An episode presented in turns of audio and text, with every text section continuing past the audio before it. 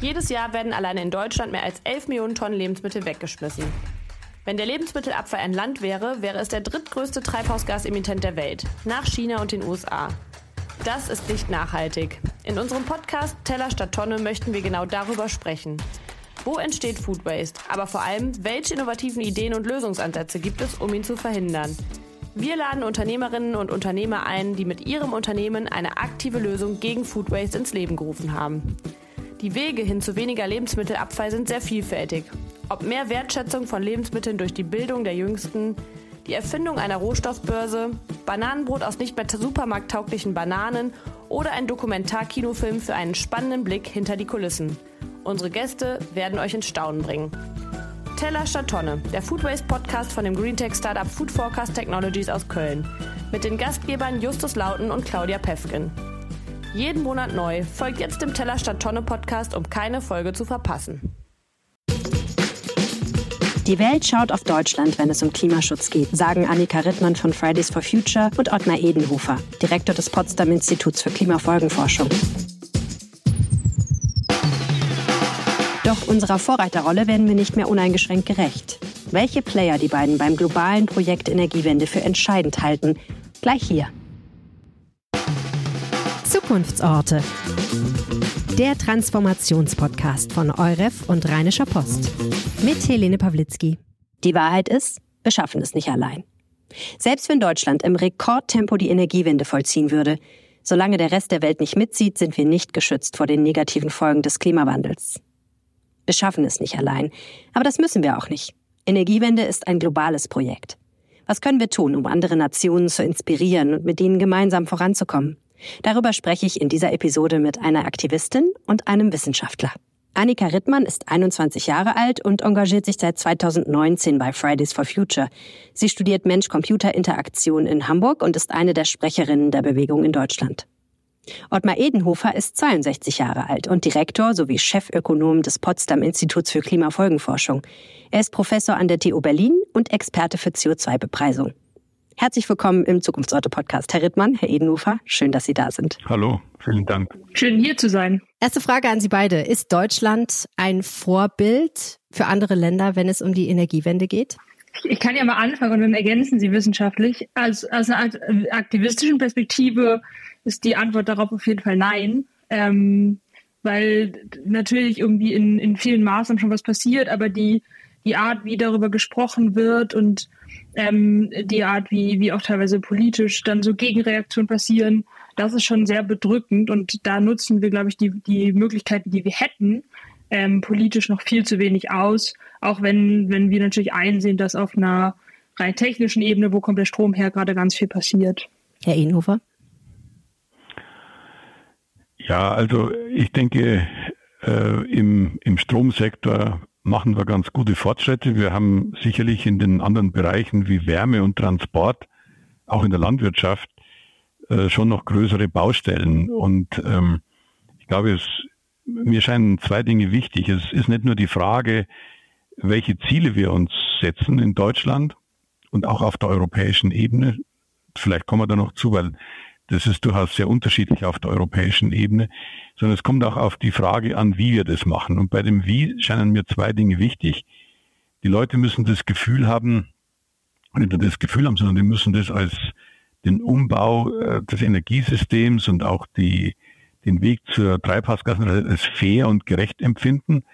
Und wir müssen auch sehr viel mehr lernen, dass wir das effizient gestalten. Effizienz hat keinen guten Ruf, weil man denkt, na ja, das ist so etwas, was man auch äh, weniger effizient machen kann. Ich glaube aber, dass das in der Zukunft sehr wichtig werden wird, denn wir haben uns so ehrgeizige Ziele gesetzt, dass wir äh, keine Mittel verschwenden sollten. Also beide Aspekte, einen stärkeren Fokus auf Fairness und Gerechtigkeit, aber eben auch auf Kosteneffizienz, denn wir, wir werden ja so jetzt erleben, dass jetzt die es haben jetzt nicht nur die Mühen der Ebenen begonnen, sondern es, äh, es beginnen jetzt die Mühen des Anstiegs auf den Berg. Und äh, darauf sind wir, glaube ich, nicht so gut vorbereitet, weil wir politisch sehr oft so die Botschaft äh, gesendet haben, die Energiewende, das ist etwas, was nichts kostet, äh, was so gewissermaßen unter dem Radar ähm, ohnehin passiert, das wird niemand so richtig merken.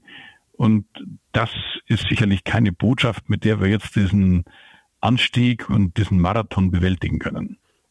Ich habe ja gefragt, ist Deutschland ein Vorbild? Und äh, Herr Edenhofer, ich verstehe Sie so, dass Sie sagen, wir machen das schon ganz gut, aber es gibt natürlich noch Dinge, die könnten wir besser machen. Ja, na, das würde ich schon ein bisschen pessimistischer sehen. Also ich glaube, wir sind, äh, wir sind kein Vorbild äh, und wir sind auch kein, kein Vorreiter mehr. Äh, das, das sind wir nicht. Aber es ist auch jetzt nicht so, dass jetzt in Deutschland nichts passieren wird. Und ich glaube auch, dass man sagen muss, es geschieht auf der Ebene der Europäischen Union eine ganze Menge. Und dem wird Deutschland auch sich nicht verweigern können. Und ich glaube, wenn wir jetzt mal an Stromsektor denken, wir werden den Kohleausstieg in den 30er Jahren bewerkstelligt haben und wir werden also im Transportsektor noch große Schritte gehen müssen. Und ich glaube, die Welt schaut jetzt eher auf uns, ob wir in der Lage sind, diesen Umbau gerecht, fair und effizient zu gestalten. Und diesen, diesen Tatbeweis, den steht noch aus. Haben wir denn den Anspruch, ein Vorbild zu sein? Sollten wir ein Vorbild sein wollen? Ich glaube, wir hatten lange Zeit immer so gesagt, wir sind die Vorreiter. Ich glaube, das ist, war etwas äh, zu selbstbewusst. Vorbild, glaube ich, kann man schon sein und sollte man auch sein. Aber wie gesagt, äh, Vorbild heißt ja auch, wir machen das so, dass das andere Länder nachmachen können. Ich gebe mir nur ein Beispiel. Ich war vor kurzem in Finnland.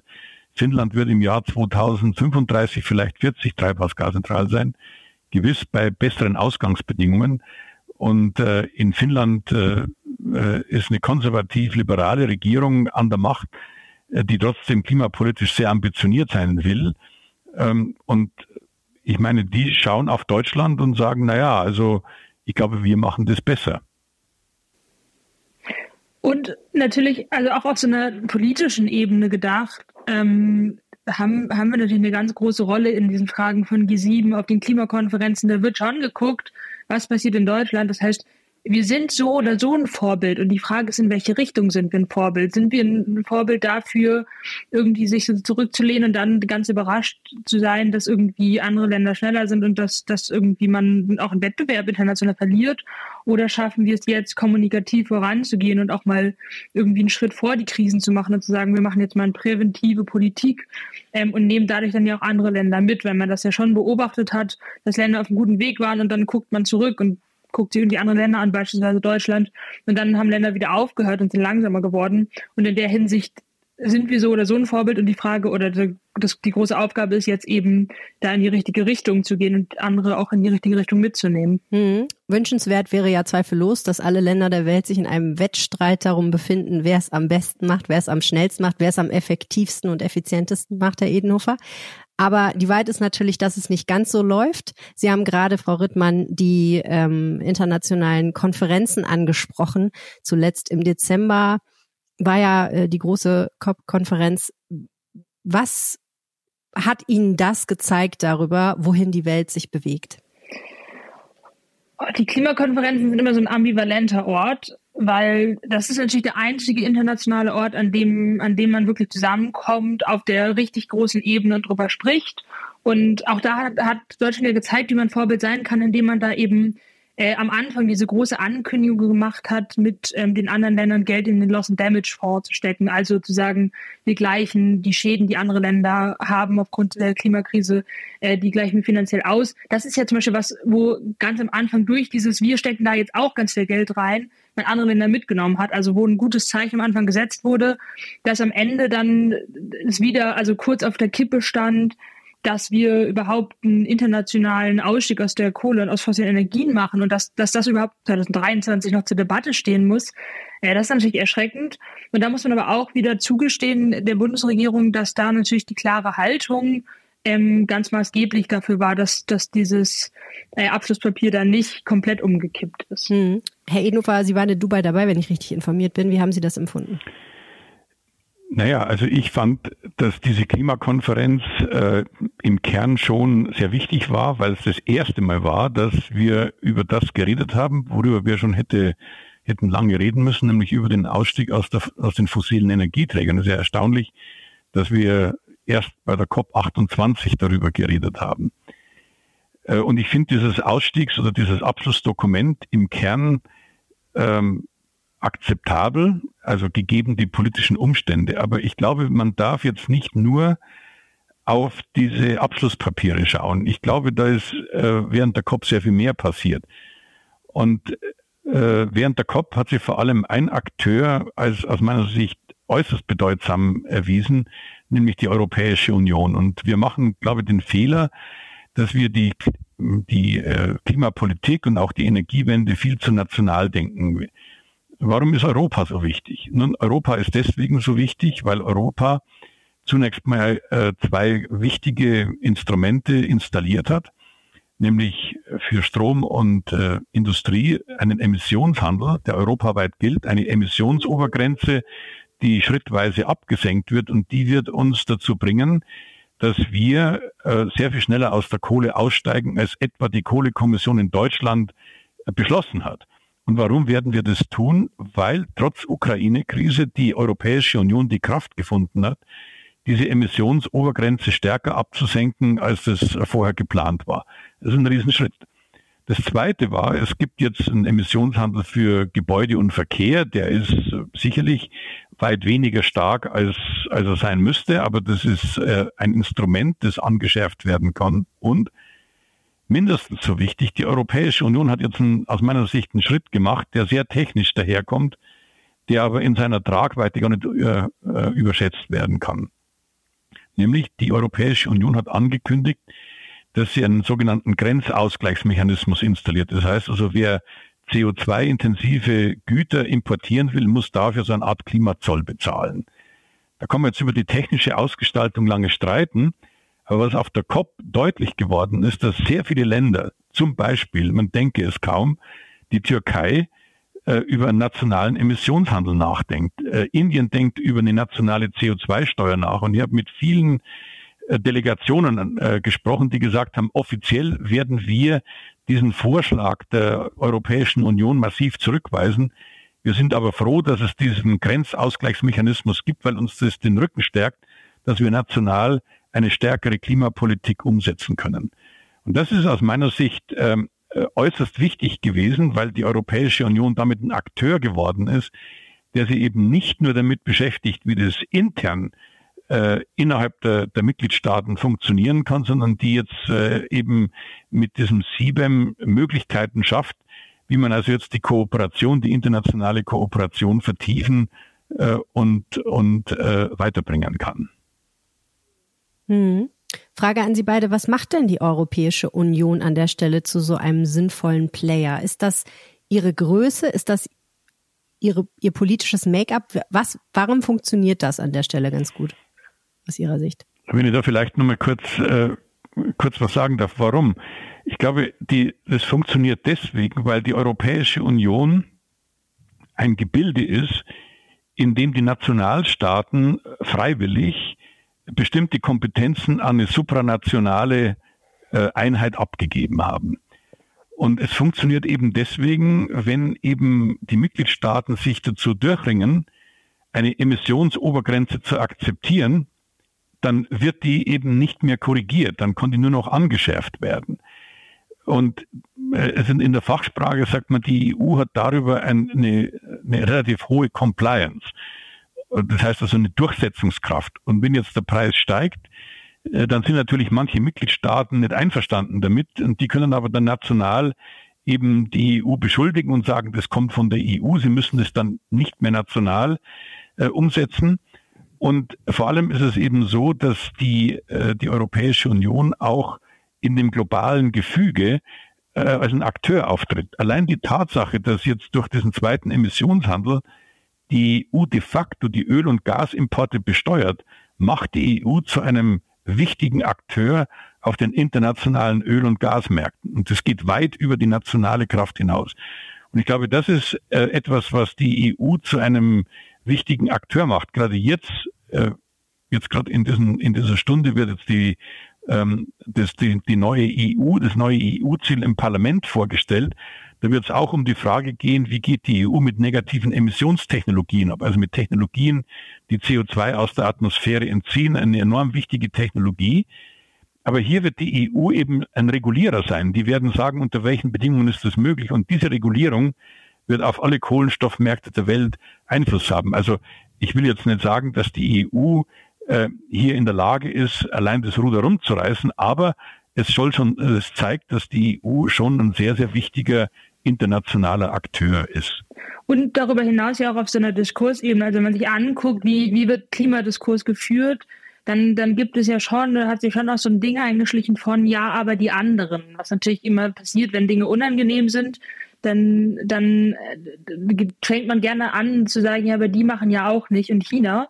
Und das ist natürlich auch ein großer Vorteil, den man hat, zu sagen, man, man geht das nicht an von, es muss irgendwie eine Person vorangehen, was irgendwie unangenehm scheint oder unbequem wirkt, sondern man geht wirklich auf der Ebene und sagt, okay, das machen jetzt auch alle. Und damit, indem das auch alle gemeinsam machen und ähm, man auch alle möglichen oder für und wieder ja dadurch abwägen kann, was das auch für andere Länder bedeutet, ist, der, ist die Zugkraft natürlich international auch nochmal größer. Also nicht nur auf der reinen Ebene von, welche wirtschaftlichen Auswirkungen Regelungen haben, die in der EU betroffen werden, sondern auch wirklich auf der Ebene von, man, man gesteht sich Verantwortung ein ähm, und wird dieser Verantwortung gemeinsam gerecht und äh, kann dadurch natürlich auch nochmal so diesen, diesen internationalen Gedanken, der bei der Klimakrise ja ähm, ziemlich wichtig ist, zu, zu, zu einzusehen, dass man auch Verantwortung füreinander trägt und auch für Menschen ähm, in anderen Ländern. Auch dem wird man dadurch natürlich noch mehr gerecht und hat auch da auf der Ebene mhm. so eine Symbolkraft wenn ich mir versuche vorzustellen, wie diese gesamte globale Klimadiplomatie aus Sicht von Aktivistinnen und Aktivisten sich anhört und anfühlt, dann frage ich mich oft, ob man da nicht total wahnsinnig wird, wenn man sehr deutliche Ziele mit sehr deutlichen Worten eigentlich ähm, vertritt, aber sich dann anguckt, wie viel kollektive Psychologie, wie viel Hin- und Hergeschachere, wie viel ich musste gerade dran denken, weil Herr Ehnhofer gesagt hat, ähm, offiziell werden wir das ablehnen, aber in, äh, intern stärkt es uns den Rücken. Ich meine, das ist ja total verrückt eigentlich, dass etwas so läuft. Macht Sie das ein bisschen wahnsinnig, Frau Rittmann, oder kommen Sie gut klar damit? Aber ich glaube, in, in den Zeiten jetzt gerade sind ja viele Leute vielleicht ein bisschen wahnsinnig, wenn man so auf die Politik guckt und irgendwie das Gefühl hat, wo passiert eigentlich was gerade und überall sind Krisen. Ähm, wir kennen das natürlich auch, dass, dass uns gesagt wird, ja offiziell äh, kritisieren wir irgendwie euren, euren Klimaprotest und äh, hintenrum kriegen wir dann aber immer natürlich zu hören von, das unterstützt uns ganz doll auf einer, auf einer gesellschaftlichen Ebene. Also ähm, das kennen wir durchaus. Und am Ende ist mir persönlich ja egal, wie rum das passiert, solange die dann das meinetwegen offiziell ablehnen und aber auf der, auf der anderen Seite dann selbst auch bessere Regelungen einführen, äh, ist es für uns ja vollkommen in Ordnung. Also wichtig ist, dass und das ist das Einzige, was ich daran, finde zu kritisieren ist, dass man transparenter kommuniziert. Und ich glaube, das ist was, wo wir noch ganz viel lernen müssen, was auch die Politik ganz zu beeinflussen, auch das, die Akzeptanz für die Politik. Je klarer irgendwie ein, ein Ziel im Raum steht und auch der Reduktionspart dahin, Deswegen ist auch dieses Bundesverfassungsgerichtsurteil für uns damals so wichtig gewesen. Desto besser kann man die Menschen natürlich auch mitnehmen und sagen, okay, darauf müsst ihr euch einstellen, das sind die Maßnahmen, beispielsweise jetzt Klimageld, das ist auch der, der Mechanismus, den wir einführen, um, um Rückkopplungen wieder abzufangen. Und ähm, das ist natürlich was, was auf so einer internationalen diplomatischen Ebene, womit wir dann schon auch immer wieder hadern, dass wir sagen, das sind auch einfach Zusagen, die die Menschen teilweise brauchen, auch die Menschen äh, in, in, auf den, in den Ländern, ähm, die jetzt schon die, die Klimakrise ähm, und die Folgen der Klimakrise erleben und die dann da verbindlichere mhm. Aussagen Trotzdem leben wir natürlich in einer wahnsinnig komplexen Welt, in der es eben nicht nur die Klimakrise gibt, sondern beispielsweise auch außen- und sicherheitspolitische Krisen. Am Beispiel Russland kann man ganz gut sehen, dass das nicht immer die gleiche Agenda ist und dass wir uns da am Ende teilweise ins eigene Knie schießen an der einen oder anderen Stelle, weil wir eben die Agenten gegeneinander aufwiegen und uns da vielleicht nicht nur richtig be, be, be, ähm, entscheiden. Wie funktioniert diese Abwägung auf globaler Ebene? Also wie funktioniert eine Abwägung unserer gesamten außenpolitischen Interessen miteinander? Haben Sie da das Gefühl, wir sind da außenpolitisch auf einem sinnvollen Weg und treffen diese Entscheidungen richtig, Herr Edenhofer? Also die in den letzten äh, in den letzten vier Jahren ist sicherlich die die außen- und die geopolitische Gesamtlage sehr viel schwieriger geworden.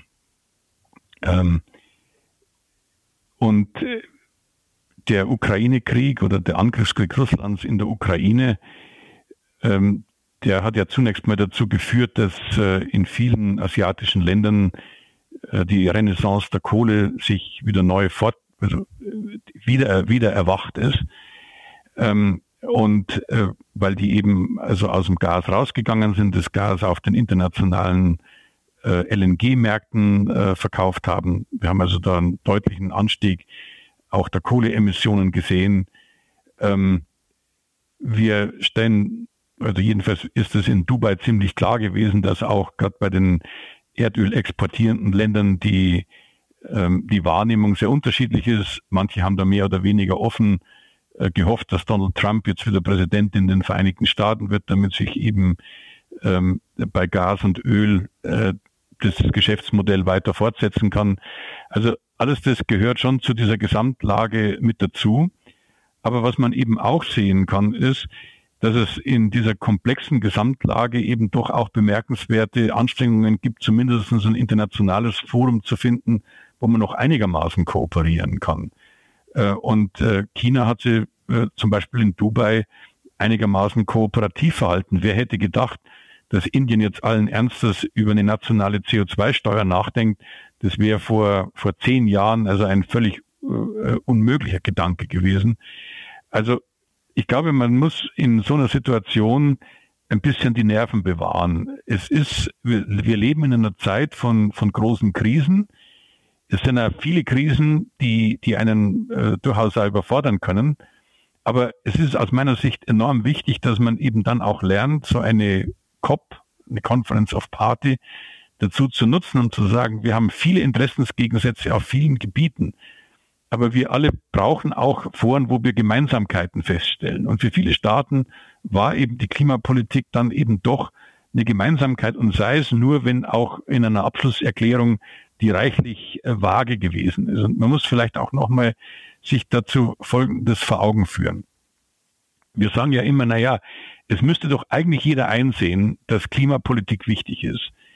Ja, es müsste eigentlich jeder einsehen und viele sehen das auch ein. Aber was wir auch sehen müssen ist, dass der Nutzen der Klimapolitik, also das, der, die vermiedenen Schäden, das begünstigt die kommenden Generationen und das begünstigt Menschen äh, in, in, in, im, im sogenannten globalen Süden.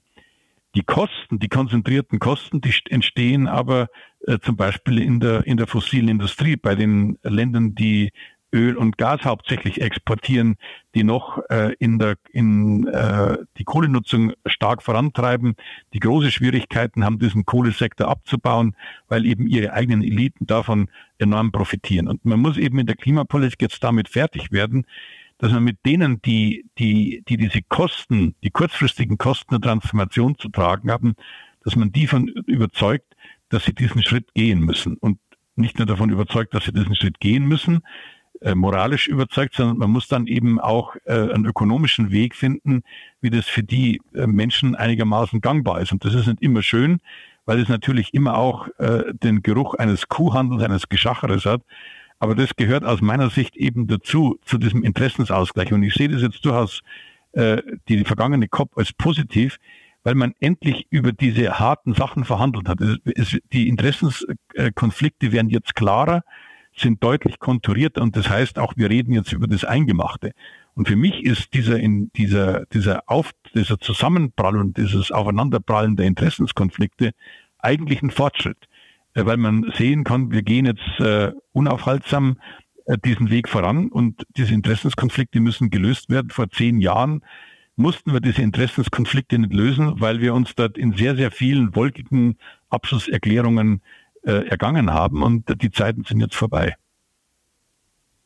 Braucht es aber neben diesen großen Konferenzen noch andere Formate, ja, in denen man diskutieren das würde, würde ich eindeutig sagen. Also ich bin, ich glaube, äh, es wird ja immer viel an den COPs äh, kritisiert, zu Recht, aber das ist das multinationale, multilaterale Forum, äh, das wir weltweit haben, in dem auch über die Verteilungskonflikte geredet werden kann. Das sollte man auf keinen Weg, auf keinen Fall abschaffen, aber man braucht andere Formate, die die, die COP ergänzen und wo man dann eben verhandeln kann äh, über sehr viel konkretere, kleinteiligere, auch technischere Dinge. Manchmal äh, entscheiden sich äh, solche Dinge dann an sehr, sehr vielen kleinen technischen Details. Und ähm, man muss jetzt äh, versuchen, äh, solche Formate zu finden. Zum Beispiel eben äh, die EU hat jetzt gerade setzt Formate auf, wo sie einen strategischen Dialog beginnt mit Ländern des Südens, um über diese Implementierung dieses, äh, dieser Klimazölle zu verhandeln und eben auch damit Perspektiven zu eröffnen, wie zum Beispiel diese Länder dann eben CO2-Preise und eine ambitioniertere Klimapolitik einführen können. Hm. Frau Rittmann, was sagen Sie denen, die in Deutschland skeptisch sind, ob wir wirklich so viel ändern müssen an unserem Lebensstil und so viel umbauen müssen, diese Transformation so energetisch anfassen müssen, wenn man betrachtet, dass beispielsweise China, Indien oder die USA natürlich viel größere Emissionsmengen haben und auch sparen könnten. Was sagen Sie denen, die sagen, eigentlich spielt die Musik doch ganz woanders und was wir machen, fällt gar nicht so groß ins Gewicht?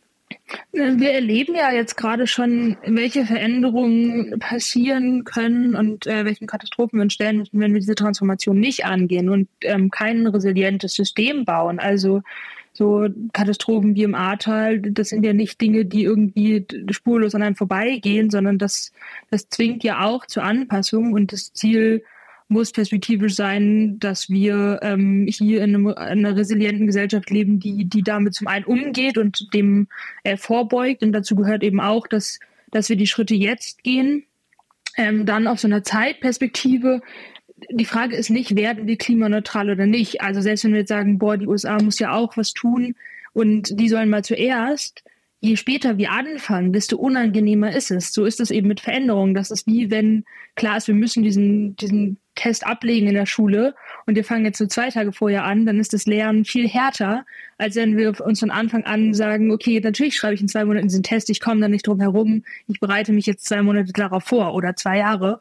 Und das Gleiche ist eben das, was wir jetzt erleben, zu sagen, auch wenn es eben unbequem ist und weil es irgendwie auch noch ein bisschen weiter weg und weniger greifbar scheint, äh, zu sagen, wir machen es uns jetzt im Prinzip einfacher, indem wir diese grundlegenden Themen jetzt angehen und die Transformation und dadurch uns viel mehr Zeit lassen, auch diesen, diesen Prozess gemeinsam zu durchlaufen und auch gemeinsam auszuloten, wie funktioniert das für uns, in welchem Rahmen und wie schnell. Und auf einer moralischen Ebene ähm, natürlich schon noch zu sagen, wir haben eine globale Verantwortung. Wir haben jahrzehntelang CO2 emittiert. Wir sind, wenn man auf die historischen Emissionen guckt, äh, ganz vorne mit dabei. Und das heißt, wir haben eine Verantwortung, die wir gegenüber den Menschen und Ländern tragen, die, die schon heute in einem massiveren Ausmaß unter der Klimakrise leiden. Also in Pakistan, was komplett unter Wasser steht, das, das ist was, was im Prinzip durch eine historische Verantwortung die Länder mit zu verantworten haben, die, die jahrelang davon profitiert haben. Und jetzt haben wir die Ressourcen und die finanziellen Mittel, das umzubauen. Und auch die USA und auch China sind ja auf dem Weg dahin. Also äh, in den USA gab es eine riesen, riesen Investition, die jetzt angekündigt wurde von Joe Biden in äh, nachhaltigere Technologie.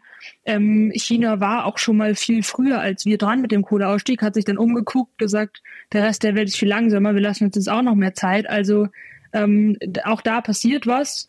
Ähm, aber auch die gucken eben, um zu der Frage des Vorbilds zu kommen, am Ende zurück auf uns hier in Deutschland, wie wir damit umgehen. Letzte Frage an Sie beide. Wie optimistisch oder pessimistisch sind Sie? Schafft die Welt es gemeinsam, die Klimakrise zu bewältigen? Also ich glaube, dass ähm, Optimismus, äh, ich sage oft gern, also Optimismus ist was für schlecht informierte Leute. Ähm, ich bin gar nicht so sicher, ob ich optimistisch bin, aber ich, ich habe durchaus Hoffnung. Ähm, ich glaube aber, wir müssen, wir müssen lernen und Freudmann hat das schöne Beispiel mit der Prüfungsvorbereitung. Also das finde ich ein, ein absolut klasse Beispiel, weil das zeigt eben, bei der Prüfungsvorbereitung ist es keine gute Idee zu sagen, ich warte bis ganz zum Schluss, denn einen Tag vor der Prüfung äh, kann man eben nicht den ganzen Stoff aufholen. Man muss ständig trainieren. Und das heißt für mich eben, äh, schaffen unsere, schaffen wir das, dass wir die Ziele, die wir uns gesetzt haben, also die EU wird heute, die Kommission wird heute sagen, wir sollten bis 2040 um 90 Prozent gegenüber 1990 reduzieren. Das ist ein, ein tolles Ziel, ein, ein sehr ehrgeiziges Ziel. Und ich hatte jetzt nichts davon zu sagen, ja, aber können die EU nicht noch ehrgeiziger werden? Ich finde, wir müssen jetzt darüber diskutieren, dass diese Ziele auch implementiert werden. Also es genügt nicht, dass uns jemand sagt, der, der, der Prüfungstermin ist dann und dann in einem Jahr oder in einem Monat, sondern wir müssen uns jetzt auch äh, dann tatsächlich hinsetzen und sagen, wie bereiten wir uns dann auf diese Prüfung schrittweise vor? Und das vermisse ich, dass äh, äh, Politiker oft die Neigung haben, ähm, zu sagen, wenn ein Ziel gerissen wird, dann setzen wir uns noch ein ehrgeizigeres Ziel. Aber in der Tat wäre es wichtig, jetzt über diese, über diese Lücken bei der Umsetzung äh, zu sprechen. Also ich, wir haben jetzt gerade, also wir, der Europäische Klimarat, gerade einen, einen Bericht vorgelegt, den wir genannt haben, die Policy Gaps. Und da sieht man sehr schön, wir werden wahrscheinlich das 2030-Ziel äh, minus 55 Prozent erreichen. Aber die Maßnahmen, die jetzt vorgelegt worden sind, auch die Pläne der Mitgliedstaaten, die werden mitnichten ausreichen, um das 2040 oder 2050 Ziel zu erreichen. Das heißt mit anderen Worten, viele haben jetzt das Gefühl, naja, sind wir ganz gut, jetzt können wir uns ausruhen. Nein, wir können uns nicht ausruhen und dieses, dieses permanente Implementieren, auch der, dieser, dieses, äh, dieser Versuch und Irrtum, auch festzustellen, dass manche Instrumente eben nicht funktionieren, manche eben besser funktionieren. Ähm, und eben wie bei einer Prüfungsvorbereitung, Übungsaufgaben rechnen, durchrechnen und zu sehen, was hat geklappt und was hat nicht geklappt, das, das fehlt mir im, im, im politischen Prozess, weil wir eben ähm, die, die Lücken in der Implementierung, die lässt sich niemand gerne vor Augen führen. Aber das ist jetzt was Notwendiges. Und ich hätte dann Hoffnung, und würde dann sogar äh, mich zu einem gewissen Optimismus durchringen, wenn es uns gelingt, nicht nur über Ziele zu reden, sondern eben auch die Lücken äh, bei der Implementierung wahrzunehmen und dann auch schrittweise zu schließen. Ja, Luisa Neubauer sagt immer, das finde ich ganz schön, äh, wir sind Possibilisten äh, als, als Aktivistinnen und wir sehen die Möglichkeiten, die sich uns bieten und äh, die, die Möglichkeiten, die wir haben, diese Ziele zu erreichen. Und vielleicht daran anknüpfend, ich glaube, oder ich, es ist wissenschaftlich klar, dass es machbar ist, diese Ziele einzuhalten. Und ich glaube, es ist jetzt unsere aller Aufgabe, dafür zu sorgen, gemeinsam, dass das auch passiert. Und äh, ich glaube, dafür braucht es eine ganz starke Zivilgesellschaft und dementsprechend bin ich zum Beispiel gerade äh, sehr positiv beschwingt durch die großen Demonstrationen, weil das auch wieder ein Moment ist, wo, wo die Zivilgesellschaft zusammenkommt und ähm, ein starkes Zeichen setzt und sagt, okay, wir wollen demokratisch gemeinsam darüber mitbestimmen. Und äh, anschließend an, an Herrn Edenhofer auf jeden Fall zu sagen, jetzt ist die Zeit, ganz viel auch auszuprobieren. Und äh, ich, ich habe die große Hoffnung, dass wir dann noch mutiger werden ähm, und noch mehr auch einfach mal die Dinge, die alle im Raum stehen, die ganzen Ideen, die da sind, äh, anzufangen und zu gucken, was funktioniert und was funktioniert nicht. Und dann auch im Service, wenn Dinge nicht funktionieren, kann man ja wieder aufhören. Aber so rauszukommen aus dieser Angst, ähm, dass, dass Dinge irgendwie nicht genügend einsparen können oder das eine dann, dann nicht die, der große Wurf sein wird, äh, sondern dazu sagen, wir geben jetzt irgendwie gemeinsam alles, damit wir das äh, möglichst bequem für alle äh, bauen können und damit wir gemeinsam auch die Welt gestalten können, die am Ende ganz viele Chancen bietet. Also in, in einer auch außenpolitischen Frage ähm, Dinge einfacher zu machen, Konflikte um, um Wasser, um Ressourcen, ähm, zu beheben und aber auch gemeinsam hier zu gucken, dass man Dinge gerechter gestaltet. Annika Rittmann, Ottmar Ebenhofer, ganz herzlichen Dank fürs Gespräch. Dankeschön. Ich danke Ihnen. Danke, Frau Rittmann.